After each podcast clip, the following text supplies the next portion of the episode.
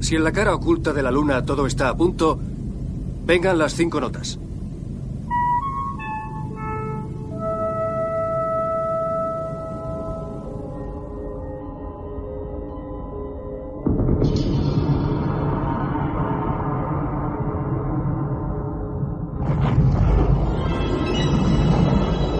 Mira, mira.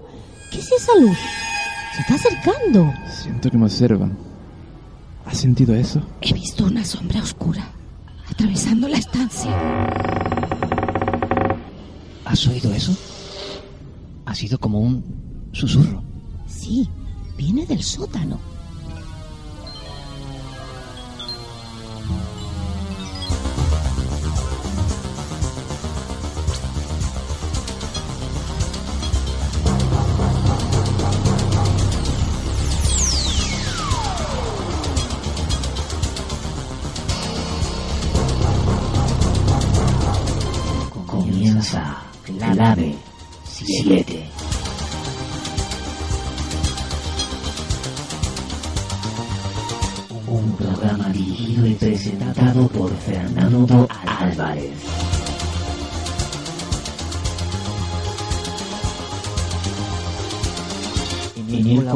Todo su equipo de investigación de fenómenos paranormales.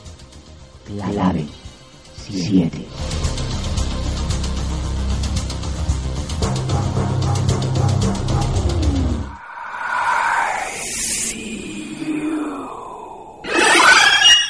Un programa solo apto para los que buscan Una respuesta.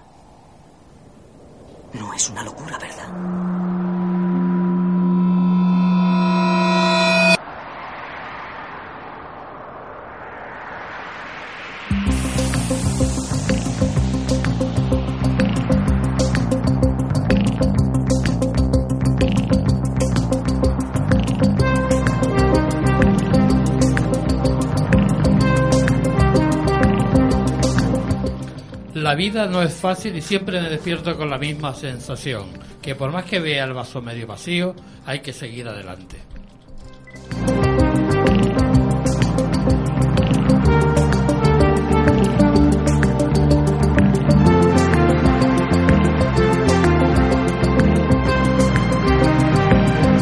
La libertad es uno de los más preciados dones que a los hombres dieron los cielos. Con ella no puedo igualarme los tesoros que encierran la tierra y el mar. Por la libertad, así por la como por la honra se puede y debe aventurar la vida.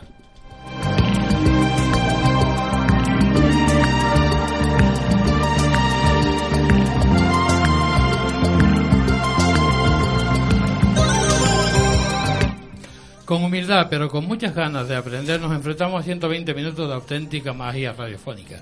Aquí en Radio Janeto, en busca del misterio. Como siempre, me acompaña en los estudios el equipo Clave 7, que gracias a ello este programa se realiza.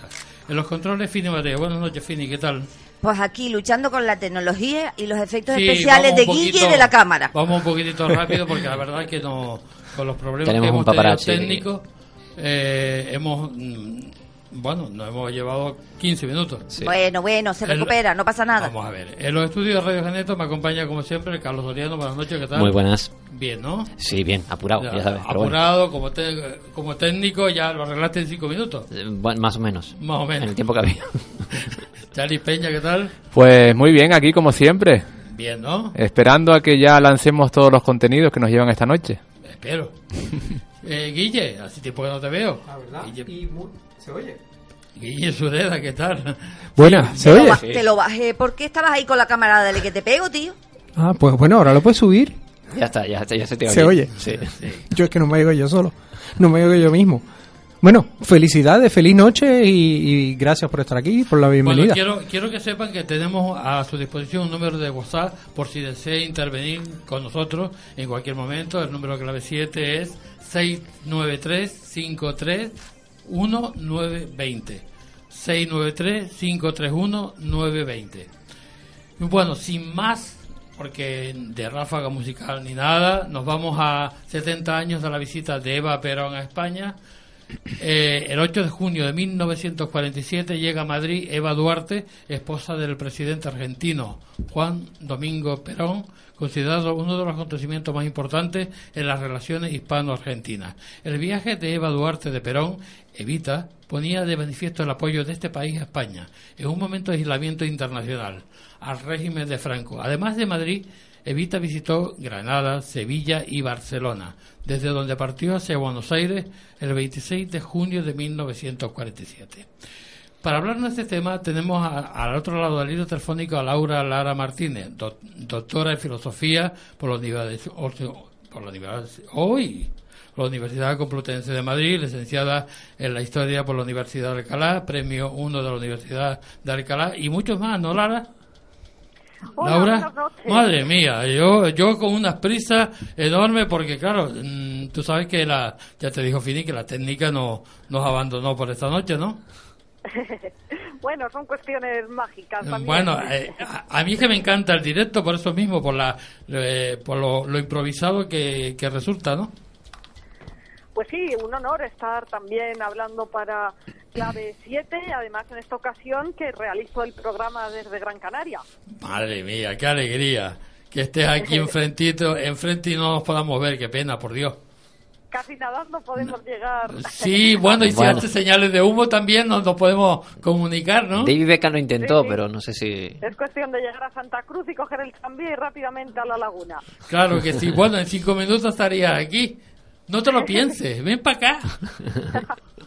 bueno, cuéntanos un poquitito, Laura, porque eh, lo de lo de Vita Perón fue algo extraordinario, ¿verdad? Sí, además que fue una mujer de bandera en esa época, en los años 40, 50, cuando se produce su salto a la fama y en ese desarrollo de su esplendor y carisma va a realizar también su viaje a España. Fue una mujer que murió lamentablemente muy joven, con 33 años, el 26 de julio de 1952. Por tanto, cuando visita nuestro país en 1947, apenas le quedaban cinco años de vida. Es eh, un momento en el que España se encuentra aislada internacionalmente, porque recordemos a los oyentes que en eh, menos de una década había sufrido la guerra civil, después también esa divergencia de Franco en el posicionamiento ante la Segunda Guerra Mundial, y en ese contexto, pues en 1945, al acabar la segunda conflagración internacional, nuestro país va a quedar aislado en los organismos internacionales, concretamente la ONU veta España en 1946, solicita la retirada de embajadores de todos los países que estuvieran en Madrid, solamente quedan los de Portugal y Argentina, y también era un momento en el que los españoles estaban atravesando muchas penurias económicas porque los campos habían quedado devastados por la guerra, a eso habría que añadir la altísima mortalidad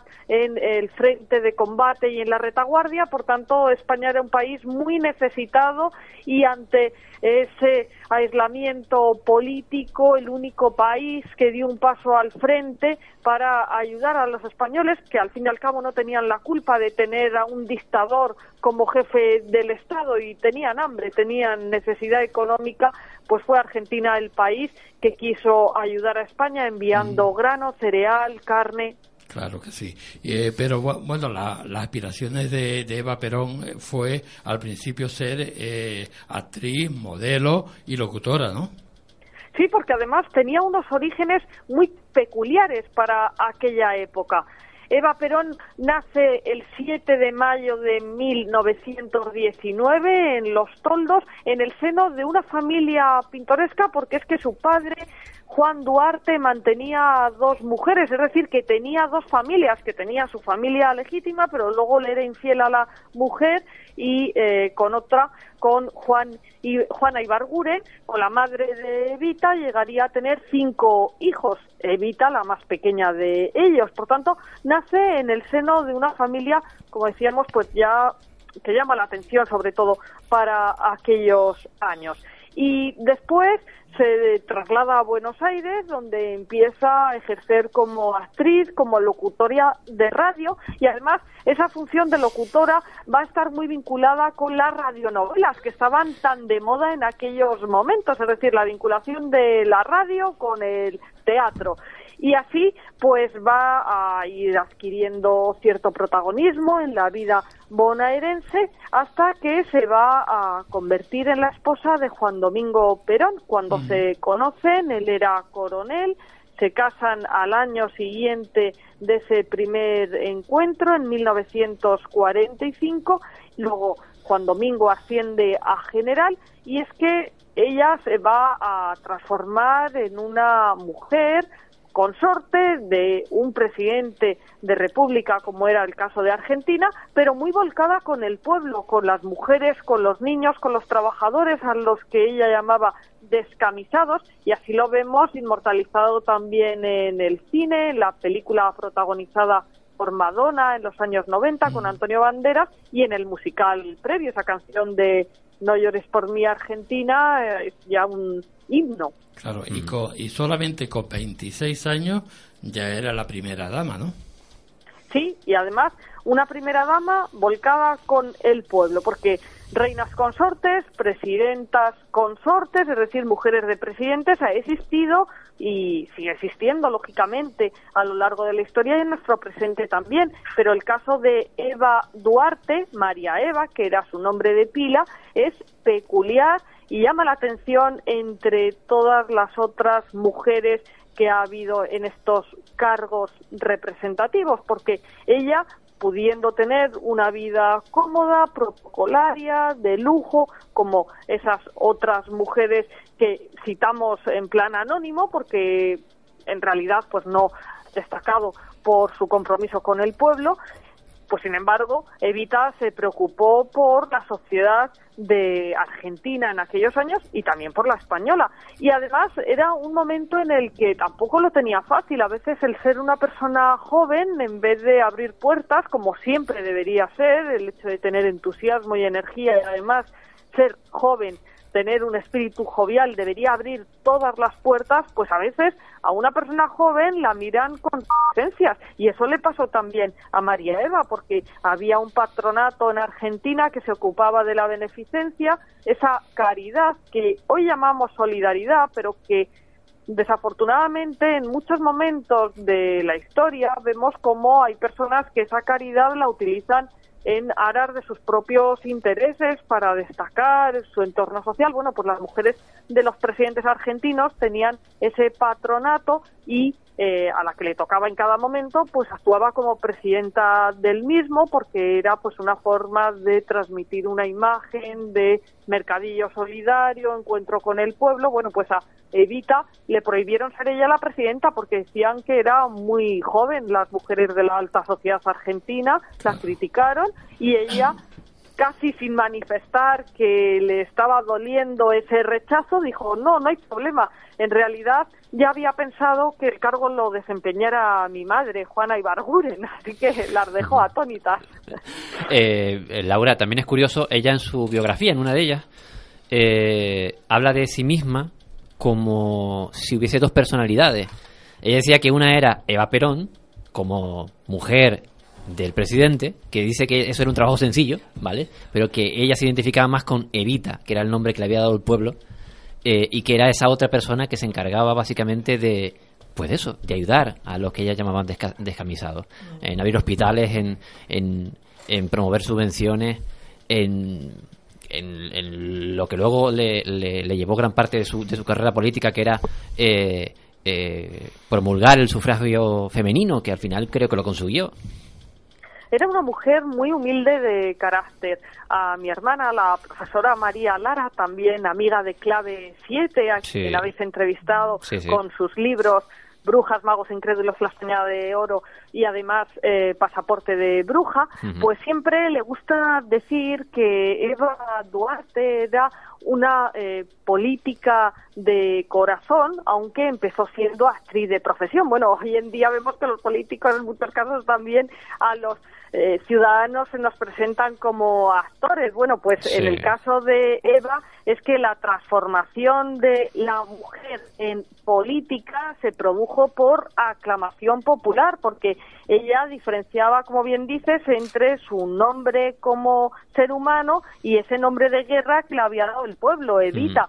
Sus eh, seguidores la llamaban así. También tuvo detractores en aquella época y después herederos en las familias políticas argentinas, donde todavía hoy hay partidos que son peronistas y otros pues que eh, se desmarcan de esa trayectoria política. Pero en eh, gran medida ese nombre de guerra, Evita, que ha revolucionado el mundo, ella llegó a ser portada en dos ocasiones de la revista Hizo que el Cabildo Abierto del Justicialismo, convocado por la CGT, la Confederación General del Trabajo, el 22 de agosto de 1951, ubicado en la avenida 9 de julio de Buenos Aires, donde había dos millones de argentinos aclamando a Evita, hicieran que ésta tuviera que admitir, aunque fuera solamente por un día, por unos cuantos días, que iba a presentarse a las elecciones como vicepresidenta,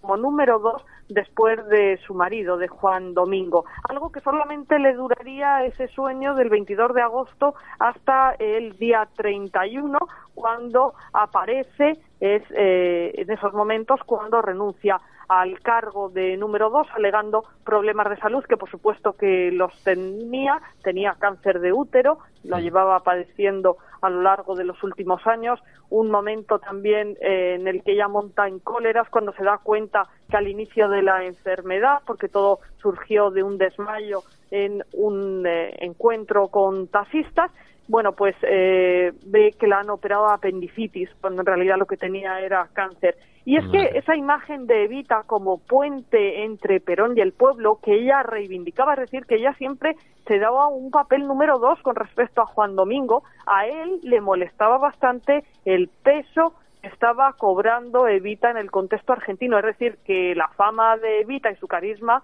eran totalmente arrolladores y superaban a Juan Domingo y él se lo recriminaba queriéndole hacer que le agradeciera en público que él era quien la había introducido en ese entorno y que si no hubiera sido por él no habría llegado a ser Evita.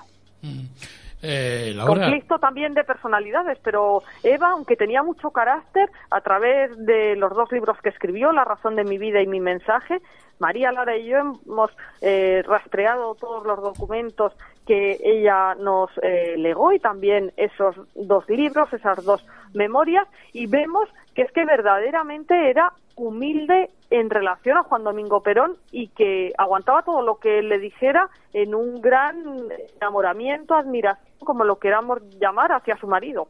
Eh, es cierto que, bueno, según la referencia de la información recogida por los periódicos de la época, que Eva Duarte de Perón tuvo en la- estuvo en Las Palmas, una calurosa acogida recibida de fervor popular, es decir, que, que la quería muchísimo también en Las Palmas. se va a realizar la gira del arco iris. Es un viaje que va a comenzar en España el 7 de junio de 1947 porque lo que le pidió a su marido, a Juan Domingo, fue que le organizara un viaje por el viejo continente, por Europa, y que fuera recibida con honores de reina. El país que mejor la recibió, es decir, el mejor anfitrión, sin lugar a dudas, fue España, con el régimen de Franco, que era el eh, gobierno entonces establecido, y además va a llegar en el segundo día de la visita a España al aeropuerto de Gando. El día 7 había llegado a Villa Cisneros, esa eh, ciudad tan importante en el Sáhara español, hoy Sáhara occidental. Y al día siguiente, el 8 de junio, la van a traer a Gran Canaria. En el aeropuerto de Gando es recibida con honores, viene acompañada desde Villa Cisneros por Alberto Martín Artajo, el ministro español de Asuntos Exteriores y la reciben las autoridades civiles y militares de la isla. Rápidamente la suban a un coche, van en dirección Telde, desde ahí luego van a dirigirse hacia el centro de la capital. Se dice que Eva iba en un eh, vehículo acompañada por el alcalde de Las Palmas, entonces Francisco Hernández González, y por el ministro de Asuntos Exteriores ya citado. Fueron por la calle Castrillo, Plaza de Santa Ana, Obispo Codina, Malteses, Triana, Muelle de San Telmo, Venegas, hasta llegar a la Plaza de la Feria, desde donde retomó el eh, viaje por eh, la calle León y Castrillo y Bravo Murillo hasta llegar al edificio del Cabildo Insular donde se bajó del vehículo para hablar por teléfono con su marido, Juan Domingo Perón. Bueno, pues dentro de esa unión y de ese gran enamoramiento que a través de sus discursos se puede afirmar que tenía. Y luego, desde ahí, desde el Cabildo Insular, se dirigió la comitiva a la catedral, por las calles Pérez Galdós, General Bravo, Muro, Puente de Piedra, otra vez Obispo Codina, para regresar a la Plaza de Santa Ana. A las puertas de la catedral fue recibida por el obispo Pildain con el cabildo reunido en la catedral. Allí oyó misa oficiada por el chantre Juan Espino Juárez y desde la Plaza de Santa Ana se fueron al aeropuerto. Allí en un almuerzo tuvieron también baile, amenización folclórica por un grupo de Gran Canaria. Se dice que la primera dama agradeció con mil pesos argentinos ese divertimento y recibió regalos de objetos típicos de las islas. Luego, en otros lugares que iba a España, fue habitual que le regalaran mantones de Manila. Y bueno, tras el almuerzo, el capitán general de Canarias, García Escámez, pronunció un discurso, unas palabras, y en la foto oficial del viaje de Evita España, concretamente de la escala en Gran Canaria, se la ve bajando en el aeropuerto de Gando con una gran pamela blanca y después ya eh, una vez que acabó el almuerzo y eh, el recibimiento oficial en Las Palmas volvió otra vez al avión para dirigirse en ese caso a Madrid, donde estaba Franco esperándola y se le rindieron los honores en el Palacio de Oriente, dándosele también la, la Gran Cruz de Isabel la Católica, eh, distintos eh, cargos honoríficos, porque ella incluso cuando fue a ver al Papa, después de estar en España, que era Pío XII en el Vaticano, lo que anhelaba era que le dieran el título de marquesa pontificia. Es eso que también en América, en el Nuevo Mundo, llama mucho la atención, la monarquía, la nobleza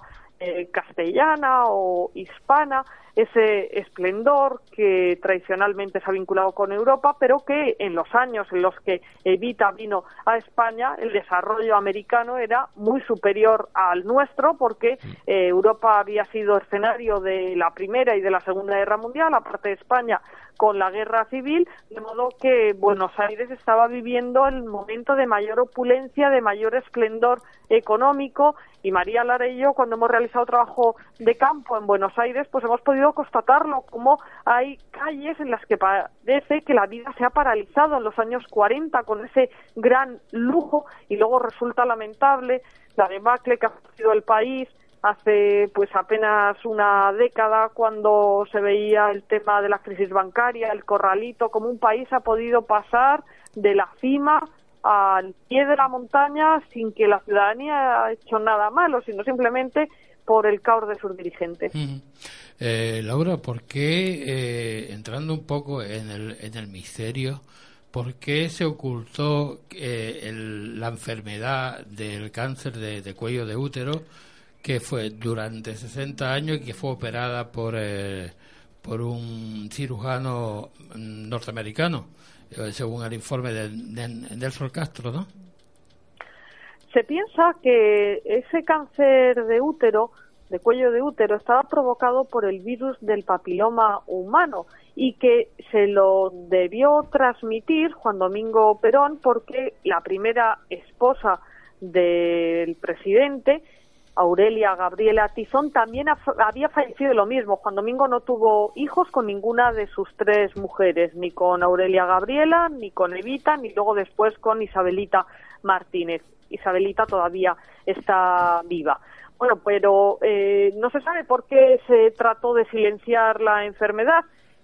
Yo pienso que fue porque lo que querían era alargar la vida eh, lo más eh, que pudieran ante el temor de que los peronistas pudieran retirarle el apoyo a Juan Domingo porque en realidad la que estaba manteniendo la antorcha siempre ardiente era su mujer, era Evita. Por tanto, creo que en realidad era el temor político a que ese carisma arrollador que Evita tenía, ten- siguiendo esa teoría del líder carismático de Max Weber, pues es un ejemplo paradigmático, el de Eva Perón, se temía que quizás el gobierno de Juan Domingo acabara el mismo día de la muerte de Evita. No sucedió así, pero después llegó a tener que estar en el exilio, vino a España, Juan Domingo ya con su tercera mujer, con eh, Isabelita Martínez, aunque de nombre se llamaba Estela, pero se cambió el nombre, y en, eh, estando en Madrid, en el chalet de Puerta de Hierro,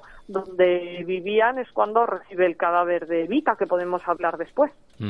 Eh, hay una historia media extraña con referencia a un informe que presentó un neurocientífico hace, hace no demasiado tiempo, eh, que hacía referencia a que los últimos días, o no sé exactamente con qué fecha de antelación, eh, Evita había sufrido eh, una operación, una lobotomía, eh, supuestamente ordenada Sí. por su marido, para controlar su comportamiento.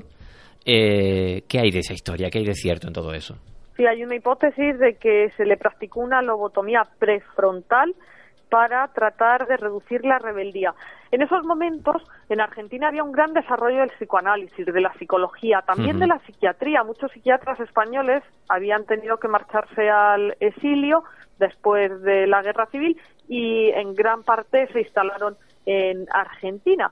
Y parece ser que en aquella época la lobotomía prefrontal se hacía bien con uso terapéutico para reducir el dolor ante enfermedades graves como el cáncer, también en eh, el caso de la enfermedad mental para reducir la ansiedad en esos pacientes y en eh, tercer lugar se podía practicar para tratar de eliminar la rebeldía de una persona, algo que me parece eh, totalmente dramático, es decir, mutilar un órgano como sí. es el cerebro para transformar la personalidad de un individuo, cuando en realidad el carácter es lo que puede salvar a una persona, el hecho de saber defenderse en la vida y tratar de tener por lo menos la autoestima siempre en alza. Así que eso fue otra de las jugadas que Juan Domingo le hizo a, a su esposa. Madre mía. Eh, Laura, ¿por qué le llaman la tumba sin paz? Después de 19 años no pudo descansar.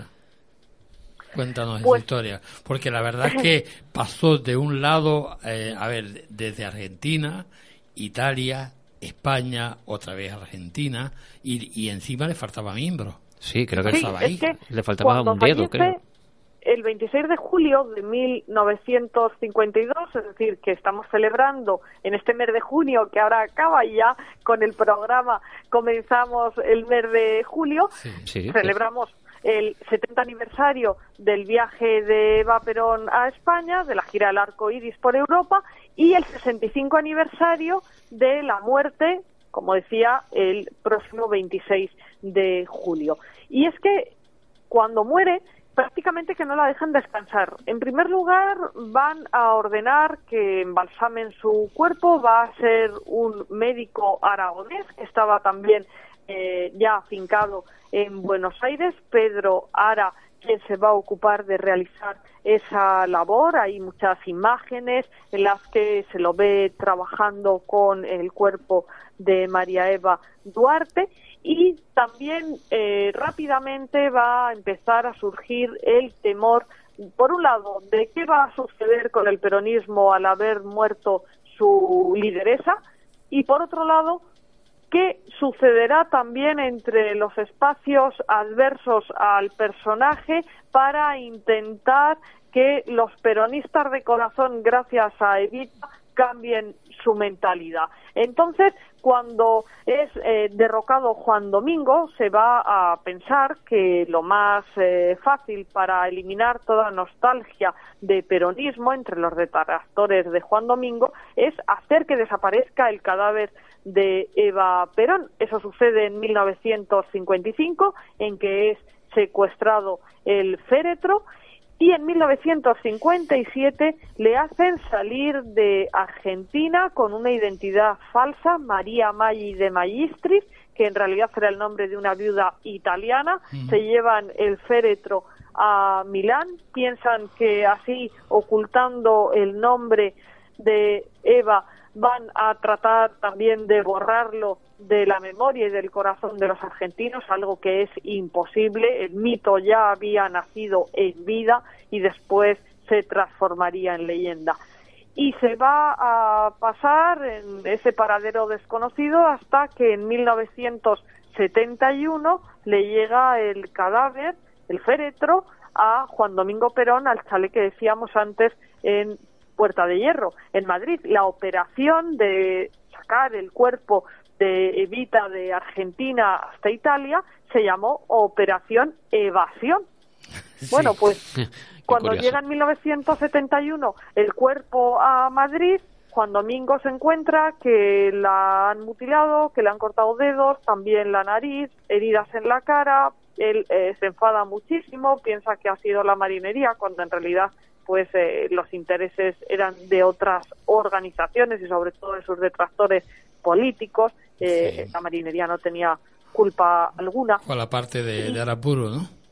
claro, por eh, su adversario político. Y así pues van a surgir episodios muy llamativos en ese chalet madrileño porque Isabelita Martínez, que ya era la tercera esposa, lejos de enfadarse porque aparezca la sombra de su antecesora en matrimonio con Juan Domingo, va a tratar de sacarle el carisma a Evita para apropiárselo ella a través de sesiones de espiritismo que un colaborador de Perón empieza a realizar en torno al cadáver de Evita, algo que no consiguieron porque el carisma es personal e intransferible. Claro. ¿Quién fue, eh, esa pregunta me hace gracia, Eh, ¿quién fue el militar que se convirtió en el falso viudo? bueno, pues Juan Domingo Perón, además que de convertirse en viudo de esa gran mujer que había sido Evita, va a transformar también su propia vida después de la muerte de su eh, esposa, de su segunda esposa, y es que luego después nos damos cuenta cómo hace 30 años fue también mutilado el cuerpo de Perón. Él vivió pero- hasta el 1 de julio de 1974, es entonces cuando fallece, también pues en esta noche entraremos en su aniversario de defunción, pero es que después en 1987, concretamente el eh, 29 de junio, se recibe una llamada de que ha sido eh, mutilado el cuerpo de Perón, el Partido Justicialista recibe ese aviso y que se le han robado las manos. Comprueban porque en primer lugar pues pensarían que era una falsa alarma, una broma, porque él estaba enterrado en otro cementerio desde 1976 ya estaba Evita en eh, la Recoleta porque sus hermanas habían reclamado el cuerpo, pero en el caso de Juan Domingo, que también había sido embalsamado, estaba en el cementerio bonaerense de la Chacarita, en el panteón familiar. Pobrecita, Comprueban ¿no? que es verdad que estaba sin manos el cadáver, que también le habían robado su espada, la gorra militar, se hizo también con un poema que le había dedicado a su tercera esposa, a Isabelita, y empieza a surgir toda la rumorología de dónde están las manos. Primero pensaban que las habían cortado con eh, material quirúrgico, con instrumental eh, médico, luego vieron que era con una sierra eléctrica, es decir, es algo totalmente tétrico y salvaje. Y empieza también esa información o hipótesis en torno a la rumorología, porque se dice que muchas personas que estaban examinando el caso desde el punto de vista de la policía y la justicia argentina empiezan a sufrir accidentes, se convierten en víctimas mortales así por sorpresa en el transcurso de la investigación, hasta una mujer que le llevaba flores a Juan Domingo Perón, pues una seguidora, aparece muerta en el cementerio después eh, de ese trágico suceso y de que ella dijera lo que había visto en los últimos días en torno a la tumba y le habían pegado una paliza y aparece con, eh, bueno, ya con eh, la muerte encima. Es decir, que es todo tan oscuro y tan misterioso que parece de una película policíaca, pero es La que también que sí. luego se relaciona a la masonería, porque eh, También. había estado Sí, había simpatizado Juan Domingo Perón con una logia masónica llamada eh, Propaganda Due o Propaganda 2, una eh, logia que estaba afincada en el Gran Oriente de Italia. Y es que en esos momentos, pues empieza a verse como una posible sospecha o hipótesis que cobra fuerza cuando eh, se ve que quizás hayan sido miembros de esta logia masónica los que estaban interesados en tener las manos de Perón, esas manos que habían tenido tanto poder y que ahora, por un lado, bien podían querer eh, sus detractores para eliminar esa energía que había en torno a ella o sus seguidores para apropiársela, como hemos visto en el caso de Evita y eh, la tercera esposa de Perón. También otras hipótesis que hablan de que llevaba un anillo que tendría la clave para abrir una supuesta caja fuerte en Suiza, bueno, interpretaciones simbólicas diversas, también eh, el hecho de que hubiera tenido Juan Domingo relación con esa logia masónica propaganda DUE lo que hace es echar más eh, leña al fuego para aumentar esa hipótesis. Y la CIA que estaba de por medio todavía tiene información clasificada sobre la profanación del cadáver de Perón. Una agitada inmortalidad, ¿no? Madre mía. La- la- a la pobre no, no la dejaron nada, ¿no? Es eh, algo pues muy De- llamativo y sorprendente. Claro, de- después de, de que Aramburu la, la secuestrara de, Sí. en, en Argentina, eh, ¿quién fue el encargado? Bueno, el, el encargado fue Hamilton Díaz, ¿no? Quien, le- quien se encargó de sacarla de Argentina llevarla a Milán y enterrarla allí.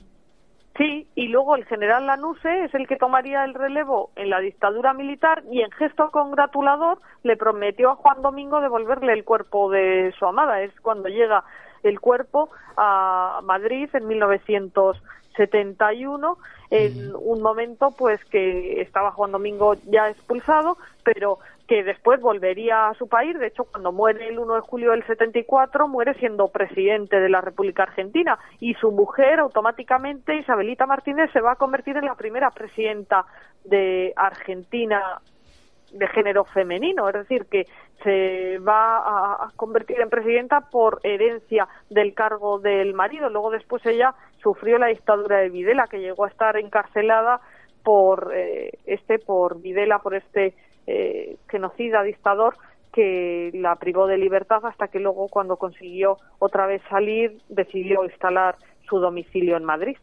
Madre mía, por Dios, vaya, vaya una historia más eh, enrollada, ¿no? Eh, Porque la verdad que... Eh, yo quería eh, hacer una preguntita porque yo me estaba preguntando cuando nombraste, Laura, el tema de, de la silla.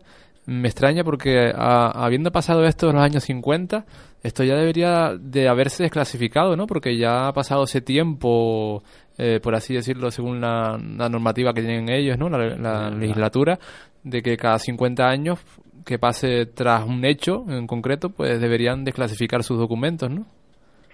Pero lo de la CIA está vinculado sobre todo con lo de Juan Domingo y hace 30 años que Ujú. se produjo, el 29 de ok. junio de, de Vale, vale, 1987, que en la llamada que realizaron ese día los supuestos secuestradores de sus manos pedían 8 millones de dólares.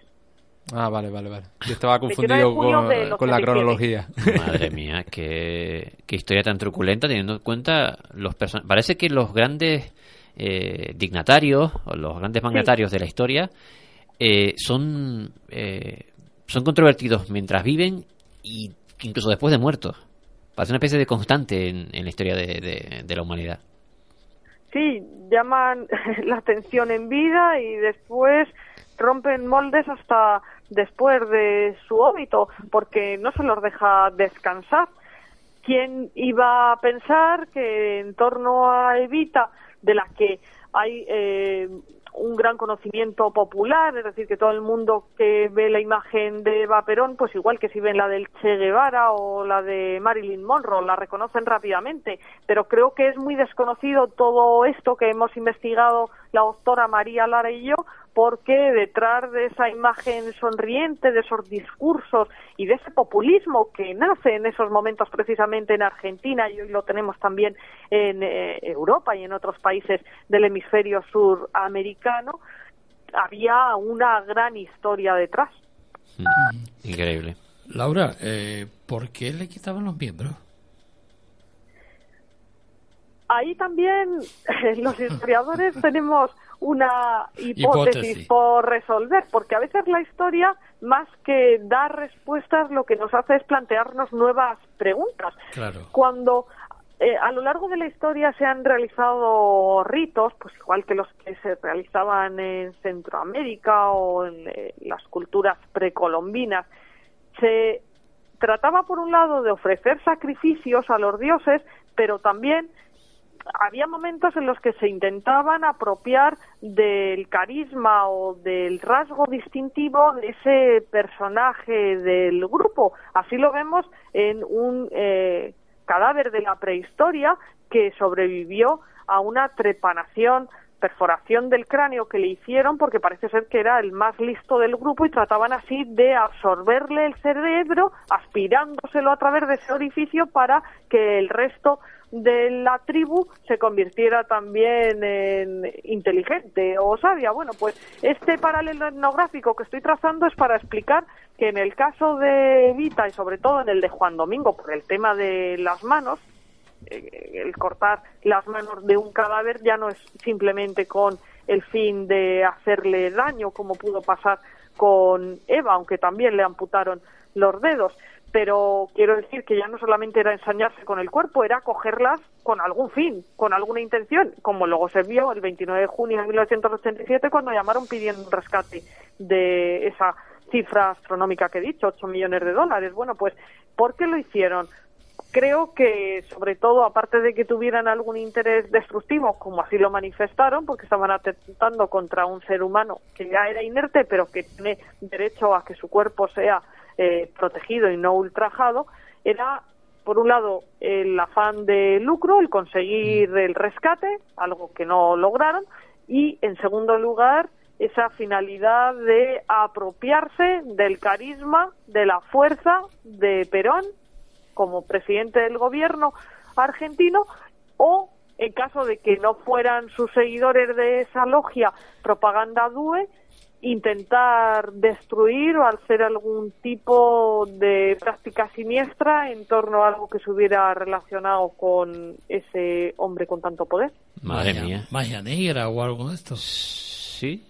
Magia negra o Pues ese, eh, ese tipo es de... otra de las hipótesis. Sí, ese tipo de, de- de creencia ancestral de muchas tribus. eh, en Sudamérica, por ejemplo, muchas tribus que piensan que comer parte del cuerpo de, de tu enemigo, si es poderoso, tú adquieres ese, ese poder también.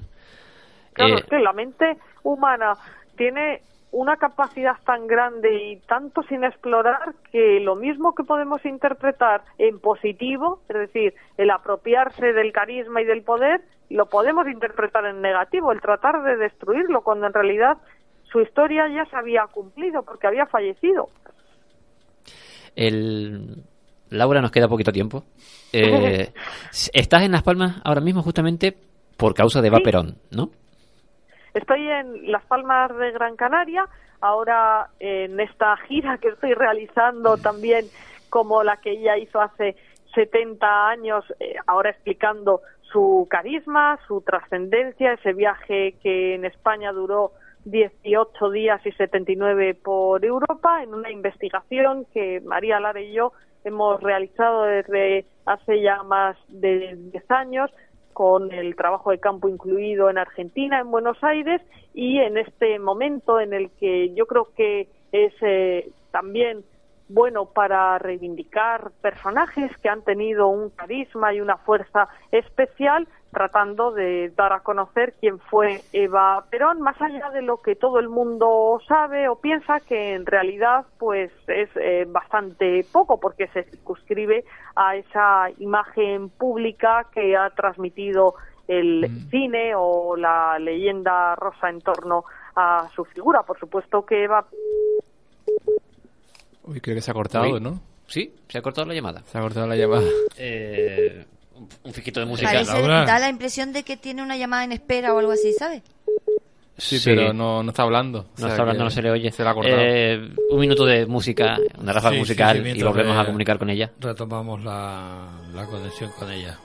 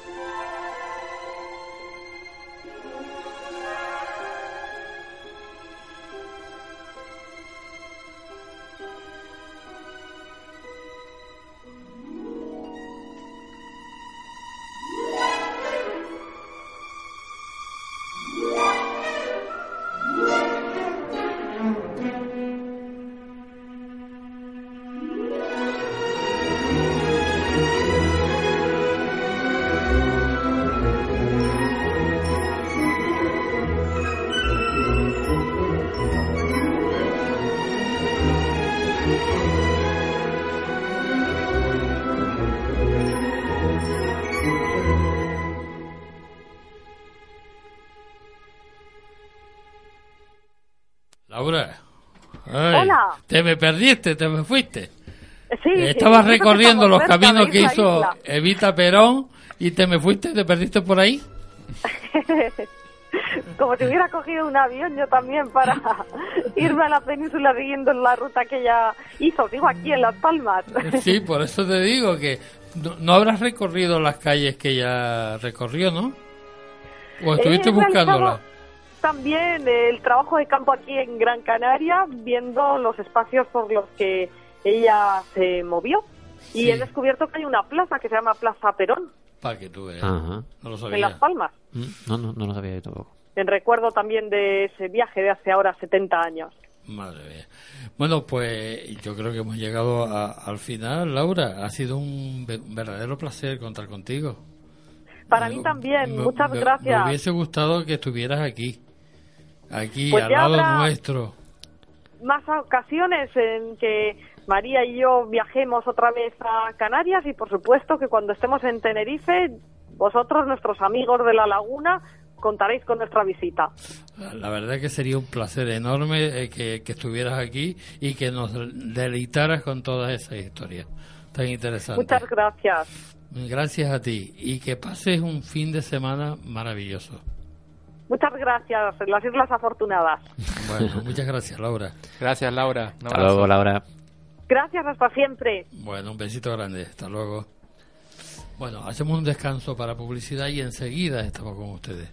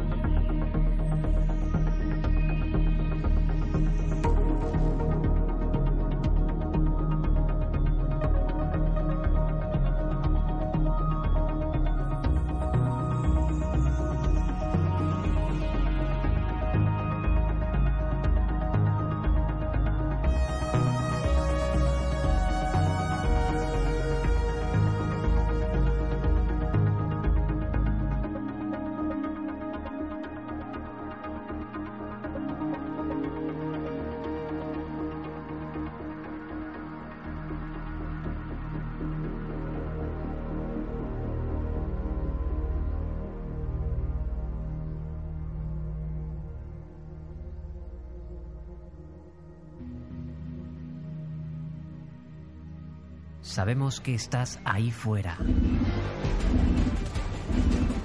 ¿Quieres establecer contacto? ¡Decid algo, muchachos! Grupo de pulsos móviles parcialmente polarizados modulados en amplitud. Clave 7 radio arroba hotmail.es. Escríbenos a nuestro correo. En sintonía, los sistemas funcionan, tenemos señal completa. ¿Cuál es la frecuencia? Búscanos en Facebook, Twitter o Google Plus. Envíanos tus comentarios.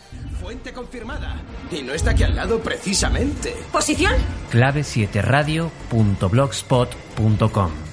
Habla con nosotros. Te esperamos en nuestro chat. Escuchar. Más allá de lo que se sabe, existe un mundo inexplorado de sombras y de fantasmas. Todos los viernes, Clave 7 te invita a conocer ese mundo. De 10 a 12 de la noche, adéntrate en el más profundo misterio. Clave 7. Solo en Radio Geneto. Algo no va bien en esta casa. No son imaginaciones mías, puedo sentirlo. Es como una enfermedad. Clave 7 investiga. ¿Crees que la casa está encantada? Si este es tu caso, contacta con nosotros. No es que lo crea, estoy segura. Escríbenos a redacción clave7 arroba hotmail.com. Las cosas se mueven solas ahí dentro. Por la noche cuando voy a la cocina a buscar algo de beber, siento unos ojos que me miran. Trataremos tu caso con seriedad y discreción. Ah, ya no puedo quedarme ahí dentro sola. Intentaremos darte respuestas.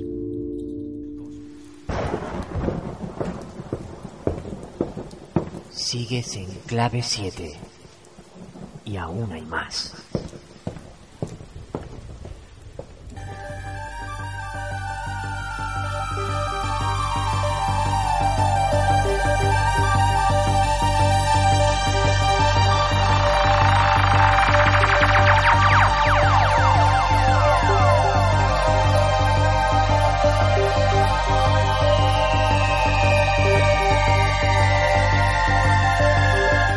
Después de estos minutos de descanso, continuamos en Radio Geneta en la 107.5 de la FM. El teléfono de la emisora es el 922-633848.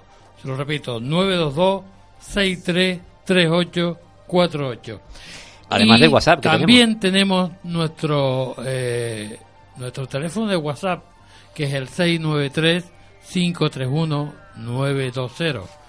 693-531-920. Y, a- y aparte, tenemos que dar, eh, ya que estaba María Laura en, en- Laura en, en Las Palmas, tenemos Sí. que dar recuerdos a Las Palmas que nos están escuchando desde allí.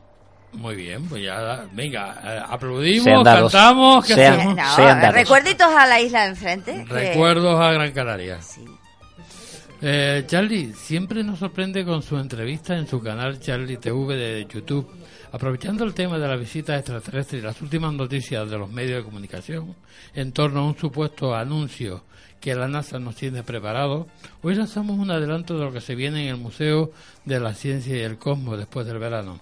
Proyectarán la película La Llegada, en versión original, junto con un debate posterior en el cual Charlie estará presente en, e- en el evento. No os los perdáis, ¿verdad que sí?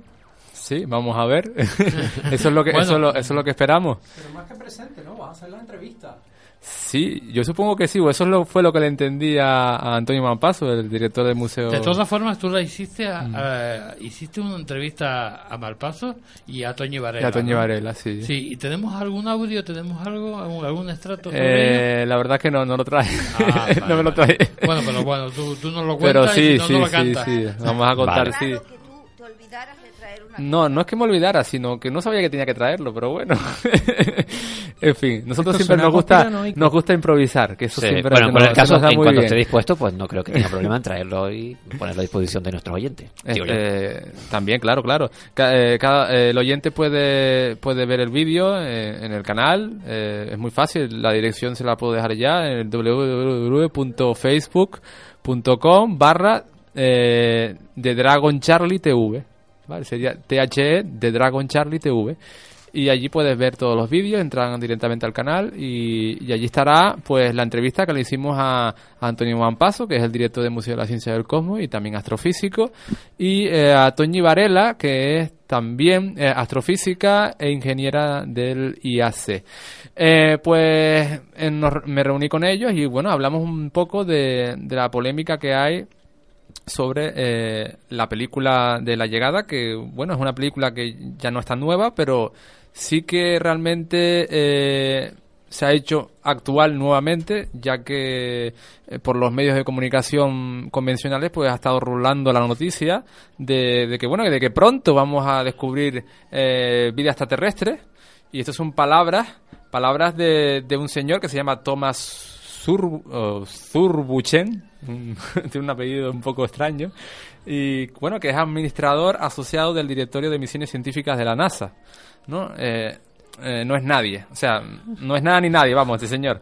Eh, ¿Qué quiere decir esto? Que, que este señor pues ha hecho unas declaraciones muy impresionantes y, y que bueno, que también eh, entra en correlación con, con otras cositas que han ido rulando por internet sobre eh, la organización Anonymous, que también, pues según sus informaciones que han extraído eh, debido a, su equipo de hackers, pues supuestamente han filtrado información sobre que la NASA eh, va a anunciar eh, eh, sobre que vamos a descubrir esa vida extraterrestre tan anhelada que, que bueno, que... O sea, lo que, va a anunciar han- es que ya la han descubierto, se supone. Se supone, se supone que esto es fuente Anonymous, que claro, no es tan fiable. Pero hay que tener en cuenta un detalle, o sea, con encontrar una bacteria que haya crecido en cualquier otro planeta que no sea la Tierra, ya han encontrado vida. O sea, no significa que Claro, hayan encontrado eh, una civilización. De todas maneras, hay algunos medios de comunicación que han sido pues más sensacionalistas, no sé, o más avesados y bueno, se han atrevido a decir que estaría- no estaríamos hablando de, de vida ni eh, mi- Microbiana. microbiana ni nada parecido, sino inteligente. Que esto ya es algo más gordo todavía, pero, pero vamos. Tiene que eh, ser gordo, porque a veces cuesta encontrar vida inteligente en la Tierra, como para encima tratar de buscarlo en el espacio. Estamos hablando de fuentes muy convencionales, de los canales de televisión de la TDT. Bueno, pues eh, medios de comunicación muy convencionales que están hablando de, este, de esta cuestión. eh, y la verdad es que esta vez parece ser bastante serio. Eh, bueno, eh, eh, explicaré un poquito qué es lo que dijo este señor con sus declaraciones, porque la verdad es que, que son muy impresionantes. Pero no Eh, spoilees mucho.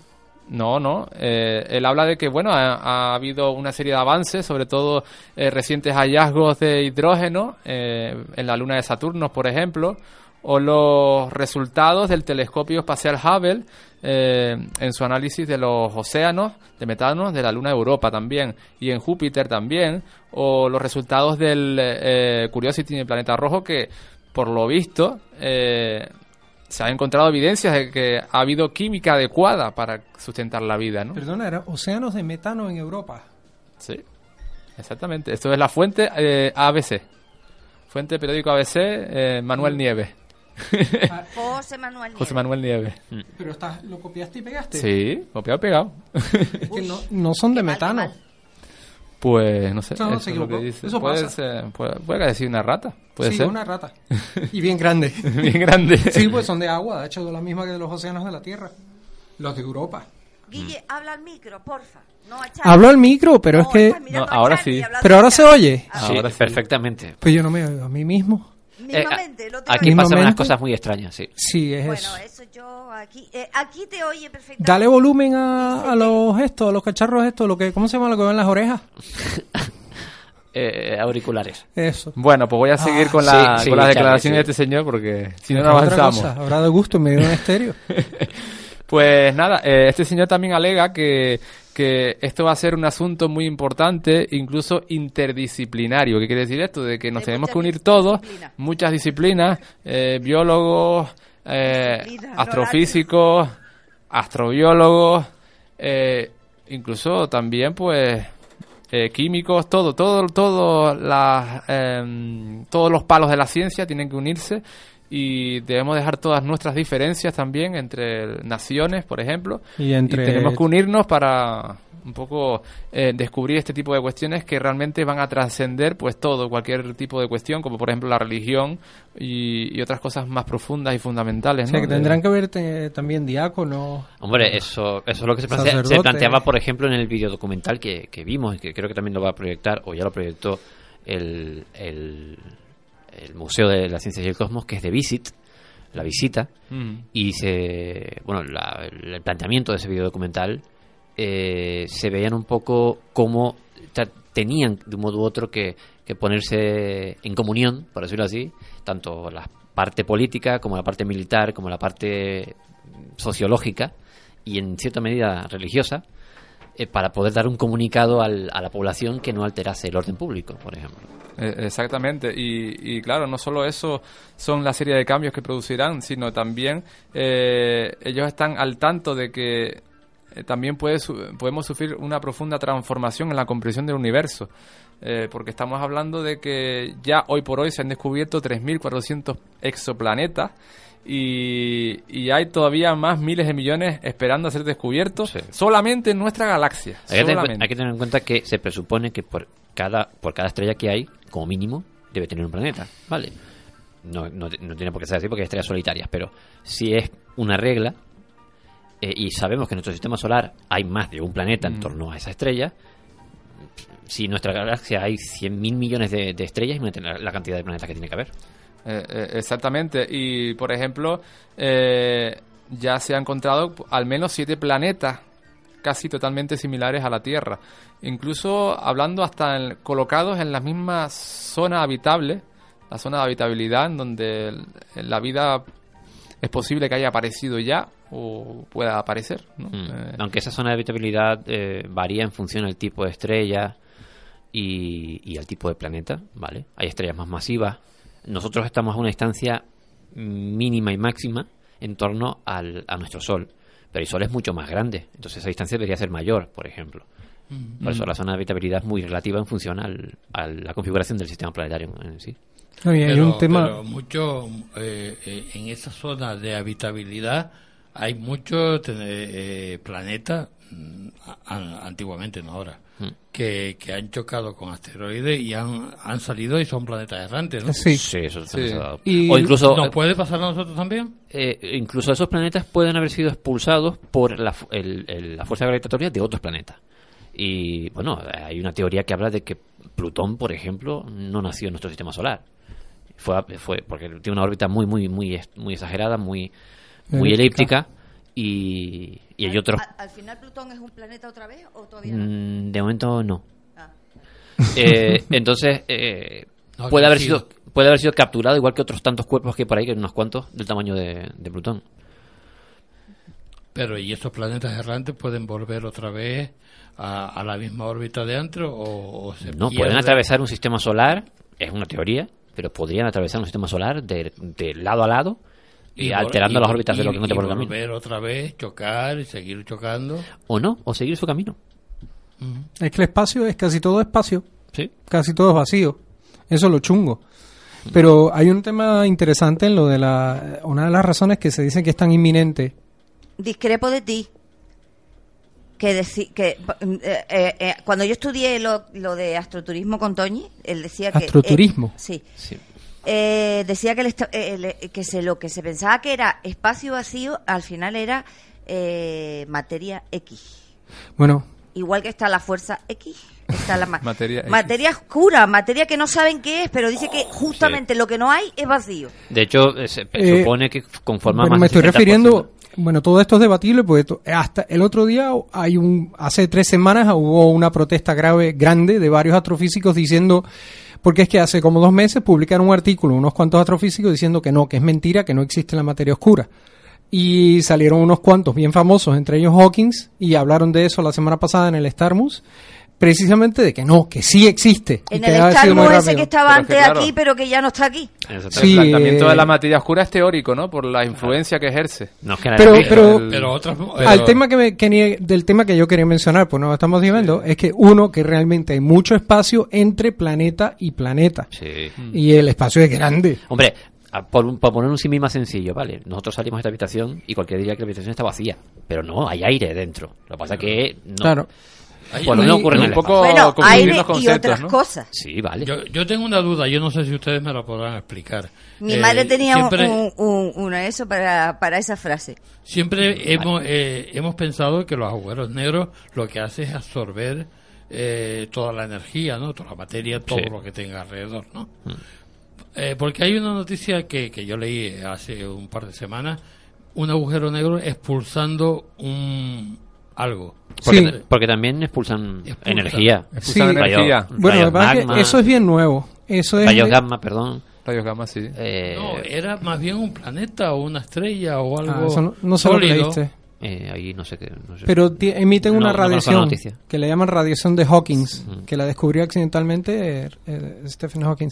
Pero mira, un tema interesante, de- por la razón que hablan de que es inminente la de- el descubrimiento de vida, es el eh, que se ha aumentado la zona donde se busca la vida. Claro. Y ya no solo, o sea, nosotros aquí en la Tierra, en el planeta sistema solar, estamos en, nuestro sistema solar, estamos en una zona que le llaman de los risitos de oro. Que como en el cuento, sí, Sí, le llaman sí, así. sí.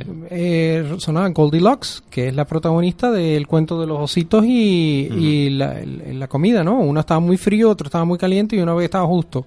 Bueno, nosotros estamos en una zona donde el agua que es el medio más usual en donde en nuestra experiencia se halla la vida y se desarrolla, está líquida y permite el transporte de iones y de moléculas complejas que dan paso a la vida. Pero y lo ello interesante- comparte los tres estados en el mismo tiempo. Sí. Está líquida, está gaseosa y está sólida. Y, y esto, eso es relativamente inusual. Lo que pasa es que ocurre con tan poca frecuencia en el universo como un mil millones de veces. Lo que pasa es que las distancias son enormes, me refiero a mil millones de planetas que tienen situaciones similares. Pero el tema es que se ha aumentado la expectativa, se ha aumentado el- el, eh, la zona en donde se puede buscar a eh, lunas. Y en nuestro propio sistema solar, una de las más... Gracias donde- a los descubrimientos de la biología de nuestro planeta. Exacto, de los extremófilos. En Europa, en la luna Europa, eh, hay una un caso interesante que hay un océano interior que tiene más agua que todo el agua de todo el volumen de la, del agua que hay en la Tierra. Encélado es otra de, de- otra de las lunas de Saturno que la Cassini estaba investigando hasta hace muy poco. Y lo, antes se quería hacer una misión a la luna de Europa eh, a través de bueno un aparato que se iba a posar en iba a tener un taladro que estaban diseñando un taladro especial pues tiene que horadar un par de kilómetros no un par no creo que son 15 kilómetros Es una capa muy muy grande de, de hielo. pero descubrieron una cosa interesante que bueno primero que el agua está líquida por un proceso distinto al que nosotros conocemos aquí. Está líquida por las fuerzas de mareas gravitacionales de Júpiter. Es una luna de, Satúpiter- de Júpiter que es una masa enorme es casi un sol un poco más y se queda en un sol. Y, y, mm, al- en su órbita con otras junto con otras lunas que le pasan cerca pues tiran de ella y las deformaciones que le producen a la luna es lo mismo que cuando uno eh, dobla un metal muchas veces por un mismo sitio y se pone muy caliente. Pues en la luna pasa en esta en Europa pasa eso en Europa y en otras lunas además pasa esto. Entonces el interior está líquido y, y lo interesante es que en las últimas misiones ya no se habla de que es necesario taladrar porque de unos cuantos kilómetros es gruesa la capa, sino que en las fisuras que se producen por estos, estos movimientos eh, causados por la- los tirones de la gravedad. Son de- tectónicos, a fin de cuentas. sí.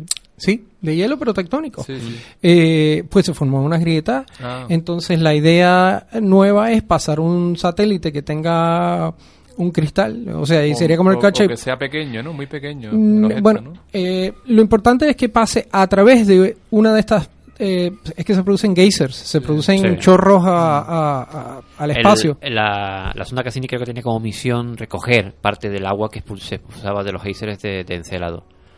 Porque salían en el espacio y de hecho eh, se cree que algunos de los eh, cinturones, de los anillos que tiene Saturno, estaban. De hecho, hay lunas que se llaman lunas eh, cosechadoras, ¿vale? Porque van produciendo. eh, el, eh, con esos Van geysers alimentándose. van alimentando y, y creando añadiendo más hielo al al- anillo. a los anillos Y es interesante porque si pasa, o sea, no tienes que hacer, es mucho más sencilla la misión, solamente pasar por ahí y ver que se queda pegado al parabrisas de la nave espacial, Sí, básicamente. el cacharro.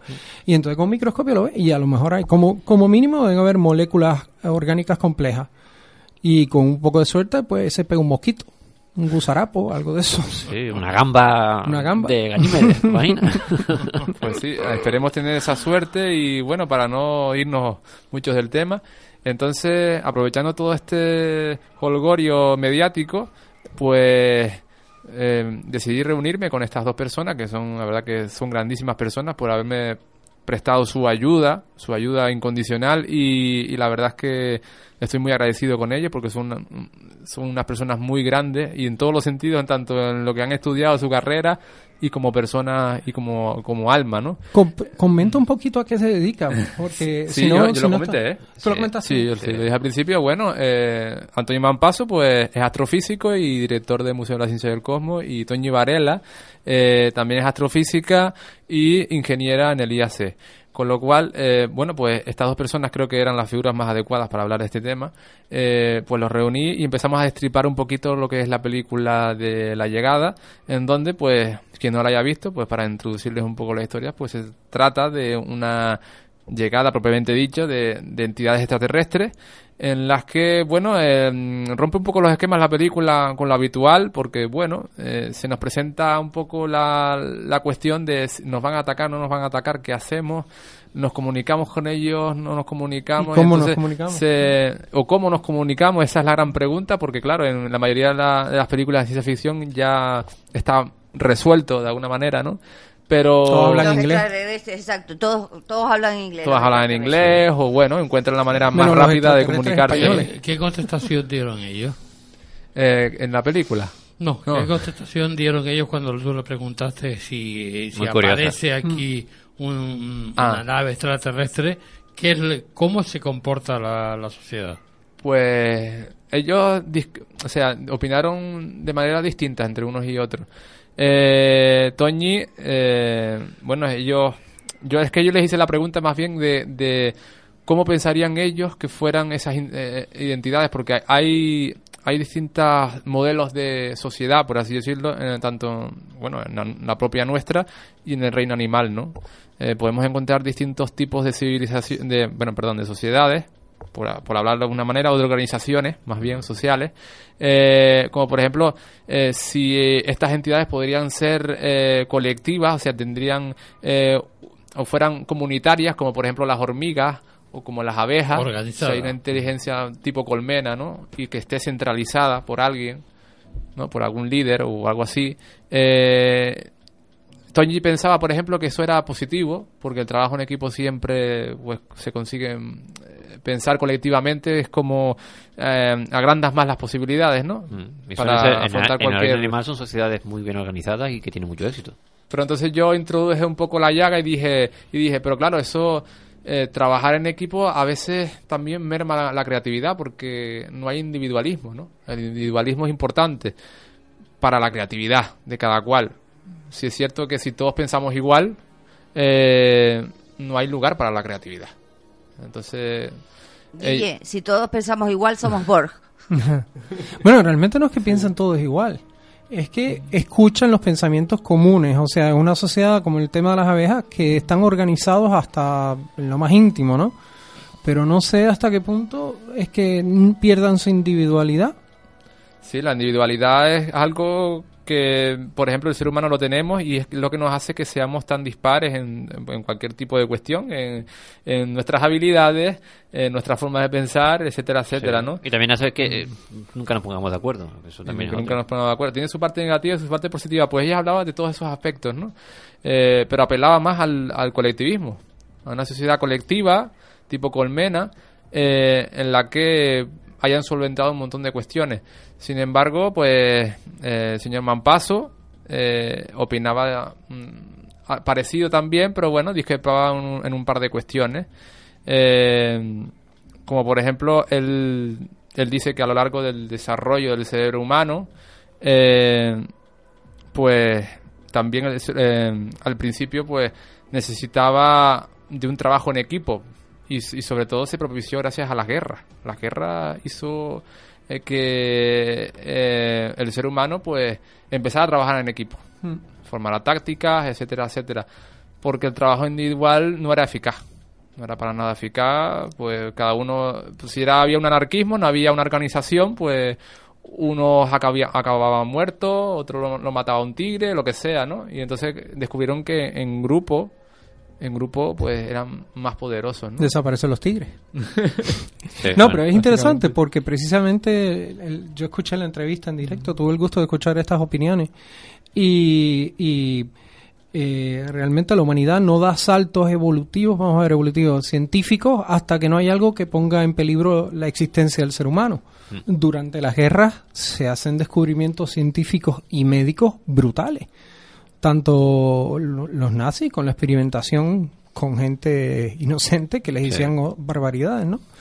Y también lo han hecho con vagabundos en Japón.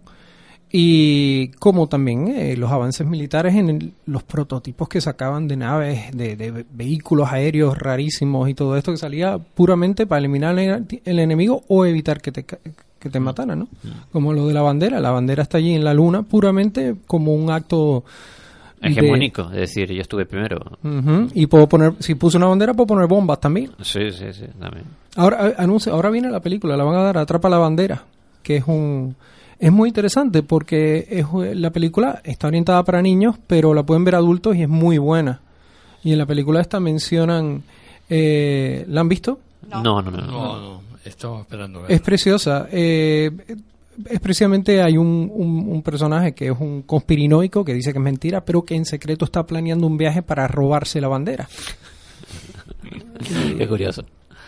Charlie. Eh, hay cosas que, que- que sí, que bueno, yo lo que quería también eh, decirles que también le pregunté una cosa muy interesante y es que cuando esas naves eh, bajaban del cielo y, y, bueno, pues nosotros los humanos montábamos nuestros campamentos alrededor y eh, si te fijabas bien en la película, pues no había mucha protección ni mucha seguridad, sí, habían, habían militares, habían campamentos, pero eh, no se sabe si esa nave a lo mejor tenía tiene algún arma oculta o algo así que pu- Pero mira, eso es una cosa ¿no? que yo quería manera. comentar. Sí, sí. Eh, si tú, la película gira alrededor del campamento americano, Sí. Pero no todos los campamentos ni estaban localizados en tierra, ni eran eh, también... El chino er- era, la nave aterrizó sobre un punto marino. Mm. Y de hecho, durante la película, lo que pasa es que es una cosa que ponen muy en segundo plano. Pero estaban en cañón. Bueno, creo que había uno que le habían disparado incluso Sí, durante sí, la sí. película. Lo curioso la, es que la civilización humana es, oportuna- es confiada. Eh, en ese sentido. Uno sí, uno no. No, Hay, hay- habrá y habrá parte. De todas formas, en la película, eh, esos seres extraterrestres, muy convenientemente, van a aterrizar en un lugar apartado, donde no hay población ninguna, ¿vale? Porque tú imagínate que se llegan a aterrizar en medio del... eh, el- yo qué sé, en medio No, del Golden Gate o sí. del... O en la Plaza de Toros. O, o el... Estaríamos hablando de la guerra de los en mundos. medio de Nueva York, por ejemplo, Sí, una- ¿vale? un aspecto Eso habría importante- crea- creado un, un caos impresionante. Un aspecto supongo que no- importante que comentó Mampaso y es que en dónde, dónde aterrizar. Yo creo que dónde sería más inteligente dónde aterrizar. Y es, por ejemplo, y dice que si fuera un extraterrestre que probaría pues algún sitio, algún lugar en donde se encontrara alguna tribu más primitiva, un poquito para comprobar las reacciones, cómo se comportarían. Y, y es una manera de hacer pruebas, porque si lo haces con una civilización como la nuestra, eh, te- tecnológica y con armas y todo este tipo de Hombre, cuestiones, ya- pues más peligroso. Pero claro, lo es hemos una- visto, ¿no? Que si a- aquí aparece algo en, en alguna nación, ta- Estados Unidos, Rusia, Japón, China, eh, aparece algo, enseguida manda los cazas. Entonces es muy curioso, lo, no- pero lo que planteó. Mampaso es muy curioso porque esto entronca con muchas de las leyendas que tienen muchas tribus indígenas de muchos lugares recónditos de seres que bajan del cielo, que los instruyen, enseñan cuestiones, luego se van con la misma y, y dejan su huella Se eh, a raíz de su en- cultura y sus mitos, ¿no? Eh, es muy curioso y, y parece, eh, da la sensación de como que ya ha pasado eso en alguna, en alguna ocasión, ¿no? Y la cosa quedó ahí, ¿no? Pero es muy curioso, ¿no? Y también es muy bonito de pensarlo, ¿no? Sí. Otra cosa, una, una de, las, de las preguntas que le hizo Charlie acerca de... Porque una de las cosas importantes de la película es el sistema de comunicación que esos seres extraterrestres Sí, realmente es lo, utilizan. vital. Sí, utilizan. Entonces, Mampaso eh, comentó que eso le defraudó un poco, ¿vale? Y no voy a contar los detalles, pero él dice que si fuese una civilización que viajase hasta nuestro... O sea, tuviese la tecnología para viajar hasta la Tierra desde los confines del universo, eh, probablemente ya nos habrían estudiado con antelación, ¿de acuerdo? Entonces tendrán algo parecido a, a un Google Translator, dice él, para poder comunicarse con nosotros. Ya nos habrán escuchado. Todas las emisiones de radio que hemos lanzado al espacio, en todos los idiomas conocidos, cualquiera que se acerque a cierta distancia lo puede haber captado. Ya sabría nuestro idioma. Pero mira, yo, yo escuché esa respuesta y yo creo que es que él, en ese momento por lo menos, no comprendió el mensaje de la película. El mensaje no es de que se comuniquen con nosotros. El origen, la real razón, la, la intención de los alienígenas al venir para acá es enseñarnos su idioma. Sí, sí, sí. Que y es además, importante eh, eh, porque Mm. hay una cosa bien, esto lo notas solamente si Pero- aprendes un idioma externo Claro. después de viejo. Al conocer otro idioma, especialmente de pequeño no te das cuenta, pero si eres mayor y aprendes otro idioma, aprendes a ver las cosas de un punto de vista distinto. Sí. Y el tema en particular de la película es que el idioma cambia la percepción de tu universo. Sí. O sea, eso era lo importante. Pero el El caso es que Mm. nunca utilizan nuestro idioma para comunicarse con nosotros. No. Expresamente, el personaje Mm. tiene que eh, idear unas piedras roseta para comunicarse con ellos, ¿vale? Mm. Lo que Mampasu decía, básicamente, o al menos lo que yo entendí, es que ya ese problema lo hubieran resuelto y podrían haber utilizado el inglés para decirte, mira, a partir de ahora vamos a hablar en mi idioma porque te lo tengo que enseñar. Pero nunca lo hicieron. ¿vale? Pero lo que pasa es lo siguiente, si tú vas a una clase de idiomas, no te van a dejar hablar en el idioma que, consi- que conoces. es lo primero. sí. O sea, ¿tú lo has- ¿en qué cogiste clase de francés? Es una forma de aprender más sí, rápido, en ¿no? Francés Sí, y en sí. inglés. En la, en- Tratan de que pienses directamente, te señalan lo que es, pero no te... Pero no por te- lo menos tiene, alguien te tendrá que explicarte, esto es una clase de inglés. Hay que preguntarle a Mampaso qué más idiomas sabe. Ese es el key de la cuestión. Bueno, eh, tú sabes que yo, como yo me meto en todo, lo invité a, ven- a venir o si no podía venir eh, físicamente, de llamarle y me dijo que sí. O sea que próximamente lo tendremos. Sí, lo tendremos aquí. Guay. podemos hacer todas las preguntas que queramos, vamos. Sí, sí. Que es una gran persona y de verdad que si nos está, si nos estuviera escuchando, no sé si nos está escuchando, que no creo. Le pasamos el, Mandamos el un abrazo podcast. fuerte. Mm. Sí, Sí. Un beso muy grande Yo sigo- y un abrazo muy grande. Yo sigo estando más de acuerdo con Neil deGrasse Tyson cuando afirma, eh, además compañero de radio en Estados Unidos, cuando él afirma o piensa que eh, cualquier civilización civilización extraterrestre que haya visitado el planeta Tierra eh, Debe nos- estar descojonándose por ahí de nosotros. Sí, él, de hecho en una conferencia lo, lo, lo, lo presenta así por un ejemplo. Imagina que unos seres súper inteligentes entran en contacto con nosotros, con la Tierra, y nosotros les presentamos como el sumum de la inteligencia humana a, este, a Hawkins. Y se Ajá. lo ponemos al lado, ¿vale? Con todo lo que él sabe. Eh, esos seres extraterrestres que para viajar hasta el planeta Tierra tendrán una tecnología que para nosotros es mágica. Él dirá, ah, eso sabe hacer este señor, eso lo sabe hacer mi hijo que tiene 5 años. ¿vale? Es verdad. Eh, ellos dicen que probablemente no le seríamos. eh, Mm. A pesar de, yo siento mucho lo que opinan todos los contactados del mundo, ¿vale? Pero yo pienso que probablemente ni siquiera le seríamos interesantes. Mm, Sería como hablarle un grillo. intelectualmente sí. hablando. Pero Bueno, entonces, o si tú sí. dices que, que, que es una civilización eh, avanzada, Hombre, se, se, no vendrían aquí. se presupone, si llegan aquí, más avanzados que nosotros somos. Nosotros no hemos llegado a la luna eso, todavía. Hay que dar por sentado Pero eso. bueno, a ver, yo no discrepo ahora de ti, porque tú, por ejemplo, nosotros que somos trekkies y que hemos visto Sí. también Stargate, eh, eh, eh, eh, Todo esto es ciencia ficción, que conste. Sí, ¿eh? Sí, sí, sí. eh, en todas estas te ven que van descubriendo mundos y les atraen tanto los más los más avanzados como la e incluso Como miran con primitivos. curiosidad Hombre, eso- a los más primitivos Claro. pues, pues pueden mirarnos incluso con cu- curiosidad igual que ves a un niño pequeño gateando a quien Curiosidad, le pero sin los interferir. niños O, o Exacto. no. Pero también en cuenta eh, que ciencia ficción. Es que a lo mejor no llegamos a eso. A lo mejor puramente somos eh, césped. o bacterias eh, Pero- pero, se eh, estudian las bacterias Sí, o sea, pero vamos, no es tan impactante como algo más. Mira, nosotros miramos al No universo y en, en- en cierta medida lo, lo miramos con fascinación y en otras con miedo, ¿vale? Porque básicamente no sabemos qué puñetas hay allá afuera. pues, Hombre, la- yo- Conocemos muy poco, ¿vale? Y a la hora de enfrentarnos a cualquier cosa, para nos- nosotros es un reto increíble. Si una civilización, la que sea, viene aquí con una nave, la más cutre que sea, ya in- infinitamente hemos avanzado de lo que nosotros sabemos. bueno pero estaremos ahí en la puerta esperando para ver si nos llevan ¿no? Eso sí. Eso. Hombre, y todo yo esto... no lo creo. Yo no sí. lo creo, porque si yo, eh, lo que dice Carlos, eh, en eso sí lo creo yo, que si hay una nave extraterrestre que bastante avanzada, que llega aquí y, ve- y ve a, la- a la, a la raza humana tirando bombitas, dice, Bueno, eh, estos y- niños son tontos. A ver, yo me largo de aquí. Posiblemente. Hmm.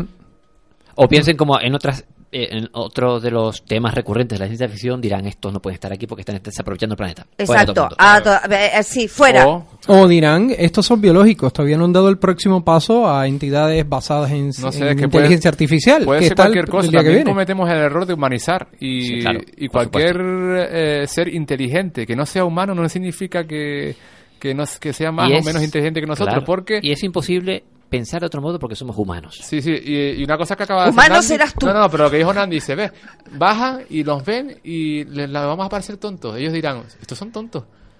Estamos, están juzga- juzgando y juzgar es un rasgo humano. Sí, sí, ¿Qué otra criatura hace eso? Nadie lo sabe. ¿no? Las Nadie lo cucarachas, sabe. seguro. Nadie lo sabe. Pero la inteligencia, se supone, te da la capacidad de poder determinar, no juzgar, vamos a, a cambiar el término, determinar una serie de factores y dirán, ¿podemos comunicarnos con ellos? Bueno, un, un petardo.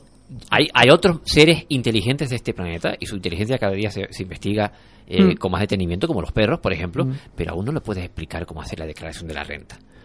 Y, y el común de los mortales tiene que hacerlo cada año, ¿vale? Entonces, a ese nivel, con otras eh, tecnologías y con otros eh, seres mucho más avanzados, eh, pensarán justamente en lo mismo. Dirán, ¿cómo les- nosotros les enseñamos a estos los principios del universo si no sé si ni siquiera comprenden lo más básico? Ahí está. Sí, sí, no, es que tú miras la, la raza humana como está hoy en día y es que da pena. Mm, es, bastante. que, es que yo creo que estamos retrocediendo otra vez. En vez de, La gran en vez de masa avanzar. eh, va para atrás. Sí. Habrán cuatro gatos que tiran para adelante, pero todo lo demás, y lo ves a lo largo de la historia, ¿no? Los que han hecho descubrimientos que han mejorado la calidad de vida, son, cuatro. Son cuatro, sí. Ujú. Bueno, literalmente son menos de 100. Luego se comercializa, la tecnología tiene todo el mundo, pero nadie sabe cómo hacerla. Y ahora Solo todos queremos usarla. ser youtubers. Sí. Eso serás tú, youtuber tu, tu padre, por si acaso. Ay, Dios. Bueno, pero entonces la noticia de que pronto habrá un, mm, noticias de vida tal. Bueno, pues eso es lo que dice ¿Es este un fake señor. o no No, es? no es un fake. O sea, eh, las declaraciones están ahí. pero las declaraciones es de que a lo mejor... Que a lo mejor y que O sea, pero probablemente que- ocurra, pero... Pero, ¿qué es lo que tiene que ver los de Anónimos? ¿Que hackearon algún Ah, ordenador? eh, eh, primero está la cuestión de Anónimo, que dicen de haber filtrado información que han encontrado de la NASA, y luego está el señor, este señor eh, Zurbunchen. So- pero son dos cosas distintas. Sí, son dos porque cosas Zurbunchen distintas. es un oficial. Son dos cosas distintas, exactamente. Lo otro es que dicen que han hackeado un servidor han- donde puede que hayan Exactamente, encontrado. que no es fiable, esa Ah, no, no es me lo creo. fiable. Pero lo que dice el señor Zu- Zurbuchen, Ay, pues madre, eso hay que cogerlo... Eso será la noticia del siglo en el caso de que ocurra. Pero sí. también, también estaba hablando Wikileaks eh, de, de que, de que lo- eh, lo- los extraterrestres están entre nosotros. Ahí está. También lo dijo. Yo conozco más ¿qué de uno pasa? que de aquí no, no tiene pinta de ser. No, yo no, por lo menos, claro. Así que no sé, puede ser. Yo no, no, evidentemente Lo, no me lo que atrevo a negar nada. gracia de es que yo me leí una noticia paralela de, de medio de comunicación de aquí, de, de España, y me hace mucha gracia porque dice también eh, los de Anonymous eh, se a- a- acogen los argumentos de muchos investigadores del fenómeno OVNI, o- y escribieron OVNI con M y N. Pero eso Omni tiene una es razón. que- Es otra cosa, pero otro es que significado. Omni es otra cosa, ¿no? No, OVNI se refiere a OVNIs. No, no, no, No, no, no, no, no, Omni, Omni, seguro. Omni Carlos, es, es otra cosa. Yo lo había escuchado, igual que Osni. es Hay una revista Omni que se llama precisamente por Omni. eso. Omni es todo. ¿Qué significa? Ovni. Omni. Tiene Omni. Omni de Omni. Sí, No, pero. universal, es todo. Sí, sí. Omni, sin- omni o omnia significa todos, básicamente. Sí, pero, latín. se, re- pero eh, re- se refería al fenómeno OVNI. Investigadores del fenómeno OVNI. Pues no ¿Es sé. otro fenómeno? Se refieren al, a los. No, no vas a cometer esa falta ortográfica.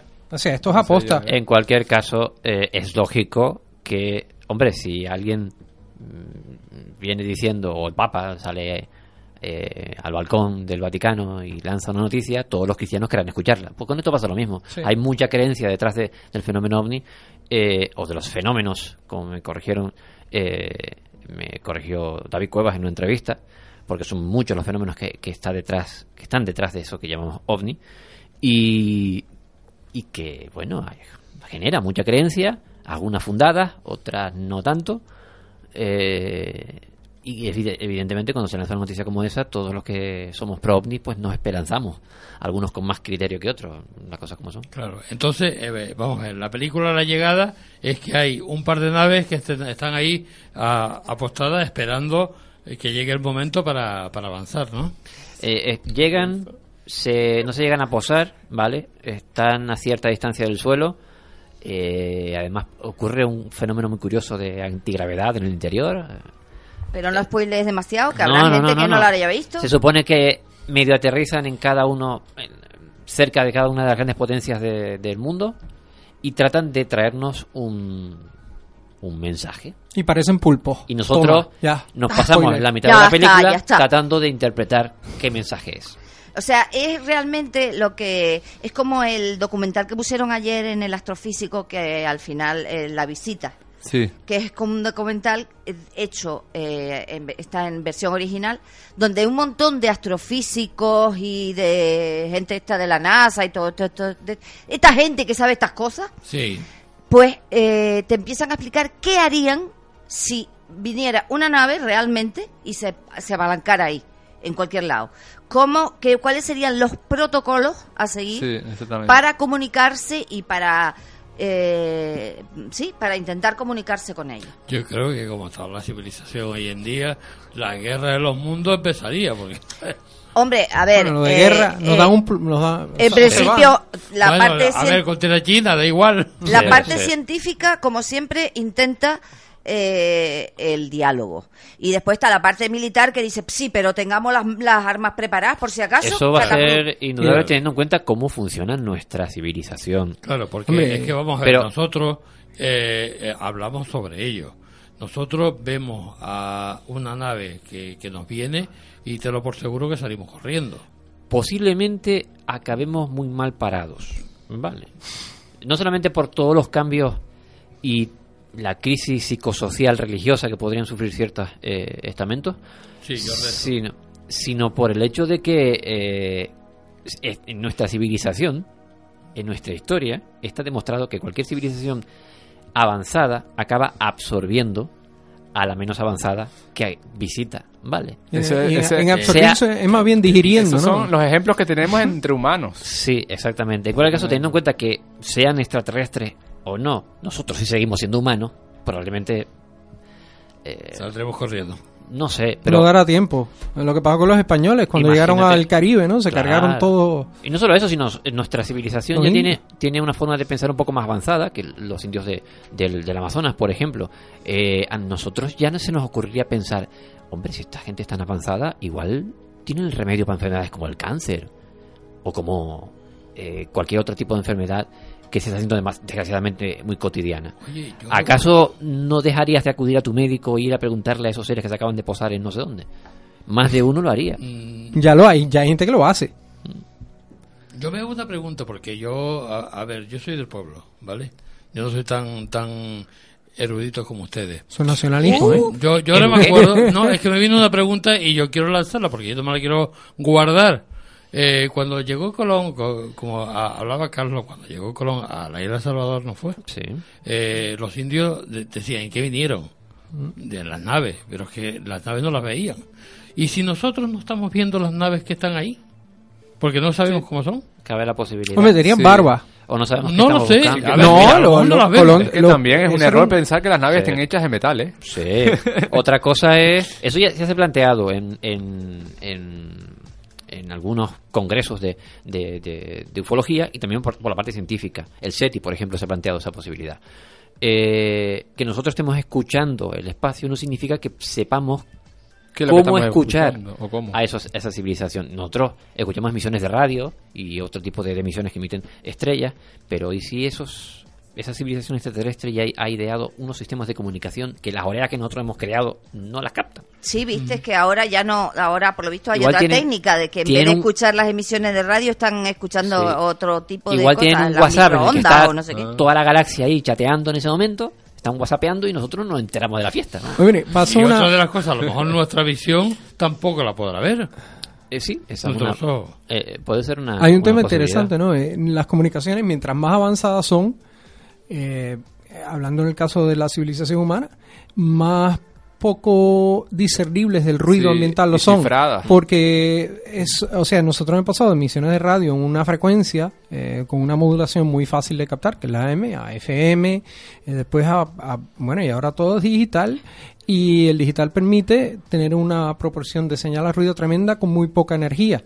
Entonces, pues, en cierta forma, con las orejas que hemos ideado hasta ahora, lo que cogeríamos son civilizaciones cuando estaban en sus comienzos, ¿no? Que utilizaban ondas radio. Eh, lo que mencionabas tú, yo creo que era lo del experimento del LIGO, eh, lo de las ondas gravitacionales. Eh, no, aparte de las ondas gravitacionales, por lo visto, ahora se han decidido, en vez de a, a buscar eh, solo ondas de radio, a buscar eh, otro tipo de emisiones, como láser, ¿sabes? Como si fuera... eh, No, láser es luz, eh, ant- todo es en el espectro electromagnético, pero láser es luz. eh, Bueno, pero Bueno. que ya no están buscando solo ondas En de micro- radio, sino que radio. están a- buscando otro tipo de radiación. Si queremos buscar más explicaciones rocambolescas, también he oído teorías de que de decía que, de cuanto que más ¿sí? de las no sé cuántas miles de estrellas que habían visto, 247 tenían ese tipo de señal. ¿Y qué Te fue lo que dijo Belén el otro día? Que la Ouija valía para todo. Ay, por Dios. De hecho, eh, eh, Oye, que a lo mejor, vete a saber, si funciona con los muertos, igual funciona con los vivos. No, hombre, a ver, eh, dentro de... Es que claro, Yo lo digo científicamente. ¿eh? nosotros, nosotros No estamos, estamos en la parte mistérica y él no, ¿vale? Pero hay ya unos cuantos contactados, eh, Juan- eh, Paco Padrón, uno de ellos, hablaba con extraterrestre, en teoría, a través de la Ouija. Pues ya Eh, está. Charlie, ¿ya terminaste? La NASA Eh, perdiendo no, yo lo que millones. iba a decir, la, la teoría más recombolesca, es que a- algunos piensan que, por ejemplo, incluso algunos científicos, eh, en los que si una civilización eh, ha llegado a tal grado de, de, de haber avanzado tanto, es que ni siquiera estarían conviviendo en el mismo medio que nosotros. O sea, no estarían ni aquí, en, en este universo material. Estarían, a lo mejor, en un entorno virtual. Porque dicen que cuanto más avanza eh, una sociedad, más se virtualiza. Pero eso no es lo que haces tú cuando te pones las gafas esta 3D. Algo parecido, por ejemplo. Ah, pues mira. algo muy primitivo, Es pero... alienígena, yo lo sospechaba. y reptiliano seguro. Algo muy primitivo, pero claro, alegan que los sistemas digitales son más estables eh, y, claro, permite que tengas más autonomía en cualquier tipo de cuestión. Y, y realmente, a lo mejor, eso también puede pasar. Que no estén ni aquí. Estén en otro tipo de sistema, universo que hayan inventado.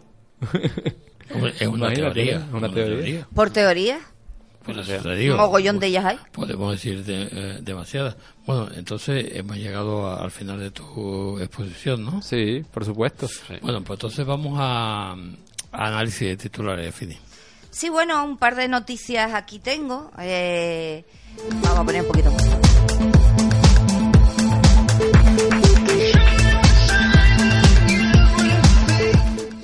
Bueno, cogí unas cuantas noticias así interesantes.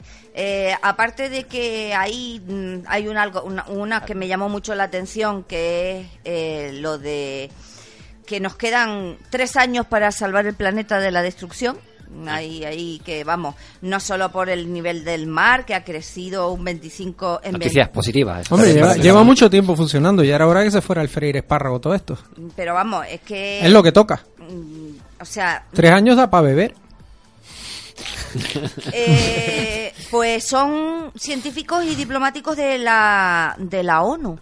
Ajá. Eh, y han, eh, han están publicado uy, han, han publicado una carta en, en Nature en la, la revista Nature que dice que eso que que, que se vamos que se preocupen del planeta que está en un ciclo de autodestrucción que ya va a llegar a un punto que no tenga retorno que no Va a llegar pueda- un punto o ya no hay retorno. eh, que tenemos tres años cuando dice si eh, Ah. si Sí, que pasa todavía el- se puede recuperar. si Sí pasa el 2020 y seguimos así, mm, ya no hay retorno. O sea, que se pongan las pilas ya. Es lo que. lo Hombre, pero hay que pensar, eh, tomándomelo en serio, ¿no? ¿En retorno a qué? Pues en retorno a, a por lo menos que, el re- que se empiece a regenerar, no a regenerar algo, no no todo mm, romper, no todo degradarse. Eh, men- deforestación, menos especies cada vez, eh, el agujero de ozono cada vez peor, la, el, No, el agujero no, de no, ozono se se- está restaurando, en teoría. Sí, eso- Hay eso- un nuevo artículo. eh, depende de donde Eh, lo mire. No, no, no, no, eso es fácil de mirar. O sea, ahí hay... hay Sí, no, con unos telescopios, con unos no, prismáticos lo mira. Eh, vamos a ver si hacen mediciones de esto y Sí. se está sellando. Bueno, el Bueno, tema la- que las por lo emisiones menos- por de... lo menos la actividad en, en el supervolcán Yellowstone se, se está activando. Ah, mira, Sí. por ahí se jode la cosa. Bueno, eh, Ah, no, no, no, y espérate, aquí habían seísmos nuevos, ¿no? Había una, un enjambre de sismos Sí, nuevo en aquí. el. Sí, un enjambre, pero bueno, es normal, según dice. Yo no creo que el planeta se vaya al traste por nosotros, la verdad. ¿Cómo que que no? nosotros no nos vayamos al traste por nosotros mismos, sí, pero que el planeta no. Hombre, se- No, se va al traste y por tu culpa, además. Bueno, dejemos que, que acabar con los titulares. Bueno, hay otra noticia que me llamó la atención que dice que se aproxima el inminente mínimo solar que va a afectar bastante a la Tierra. ¿El mínimo solar? Sí, se está, el Sol se está apro- aproximando al periodo conocido como mínimo solar, que es cuando la actividad cambia y eh, que es cada 11 años. Entre el 19 y el 20 se espera mm, que, el- que alcancen su punto más bajo. Eh, Entonces aquí no pasa nada. Lo bueno. chungo es cuando es el máximo, ¿no? Que cuando son las No sé, emisiones. no sé, porque también el máximo eh, se esperaba que fuera súper... mm, No, no, no, y lo, y lo fue. Lo que pasa es que el chispazo no salió en dirección a la Tierra, salió para el otro lado. Sí, pero que no fue No, tampoco es que como se esperaba. ahora, Lo que pasa ahora- es que- pero es que la casualidad es que cuando hubo hubieron las mayores emisiones, Mm. salieron en una dirección que no era, que no vamos, que no llegaron aquí. Sí, es pero que- que fueron fuertes. Pero es que en este momento eh, resulta lo contrario, que estamos en los mínimos. Es que no, Es el momento bueno para lavar la ropa. Estamos en los Bueno. mínimos y la verdad que no se nota en absoluto que el sol haya disminuido, todo lo contrario. No, no, no, pero no, no es la intensidad de la radiación que percibimos que calienta la Tierra. El mínimo y el máximo desde los 11 años es el de, los, ma- de las manchas solares, el de Once la actividad sí. eléctrica, la que manda los chispazos estos de plasma, Masa que aquí lo percibimos que aquí Sí. lo percibimos como, bueno, se yo caen no- los... eh, Yo no, yo no sé por qué hay tanta alarma con eso. Si ocurre cada 11 años, ¿ya ha ocurrido? No, Sí, no, no, los no, no, ciclos- pero tú no... O los sea, tú ciclos te quedarías sol- móvil. El claro. WhatsApp se va a freír A ver, espárrago. los ciclos solares. en- El WhatsApp y todo. al parecer, eh, el Sol tiene una especie de reloj interno y ese reloj se mide cada 11 años, Sí. en el que hay una especie de altibajos dentro de ese, de ese, de ese tema. Está Pero el máximo y el mínimo. Pero cuenta qué es lo que pasa en la corona. Eh, bueno, no, no. Bueno, la- hay- las manchas solares eh, aparecen y desaparecen. Sí, sí, pero hay las manchas mayores solares- emisiones de, de masa coronal. Sí, pero ¿sabes lo que pasa? Esas emisiones de masa coronal es plasma, es un gas a muy alta temperatura es, que tiene un campo magnético y eléctrico asociado cuando avanza hacia la Tierra. Si da la casualidad que pasa un chispazo de esos, bueno, un chispazo, una tormenta solar y llega, la, eh, apunta el Sol hacia la Tierra cuando ocurre, pues aquí pasan cosas muy es- Tipo espectaculares. el evento Carrington que fue en Sí, el... ocurrió. Y que recuerda a alguien lo básico, pasaron cosas como que en un cable de telégrafo Toda la red Eh, eléctrica todo, norteamericana se todo fundió. el telégrafo Sí. se fue, eh, de las baterías, eh, pues imagínate eh, en esta en esta Exacto, el problema es ahora que somos tan dependientes de todo esto, pues en Sí. aquella época lo Es que que pasó se quedó la quedaría- gente sin comunicaciones unos días y sin Aquí- electricidad. Aquí te quedarías sin internet durante meses. Pero- bueno, yo no llevo de podrías- móvil- sin móvil un mes, ¿eh? Y no, me no, ha pasado nada. no, no podrías sacar dinero de los Pero cajeros. ya fue no. ya ha sido declarado al menos en dos estados eh, uno de ellos en Canadá el otro no sé si es europeo eh, que han sufrido un apagón hace no demasiado tiempo en, en torno a, a dos años con mucho de margen eh, provocado por una tormenta solar y es que claro Canadá por ejemplo hay algunas zonas de Canadá que están muy cerca del círculo del círculo polar eh, Mm, sí, ártico correcto. Mm. eh, y ahí el campo magnético terrestre es más leve y pueden haber sufrido los- el impacto de una tormenta solar y haberle frito las redes eh, eléctricas, ¿vale? Pero eh, yo creo que la clave está en, sab- en saber actuar con prevención, ¿no? Claro, Eh, y creo que hay han elaborado sistemas en los cuales eh, la prevención puede ser bastante efi- eficaz. Por lo visto, eh, existen, creo que, si no me equivoco, que lo leí hace mucho tiempo ya, eh, o algún satélite o algo que, que está midiendo la, la, Sí, la radiación del hay- sol hay que pueda anticiparse mínimo dos días.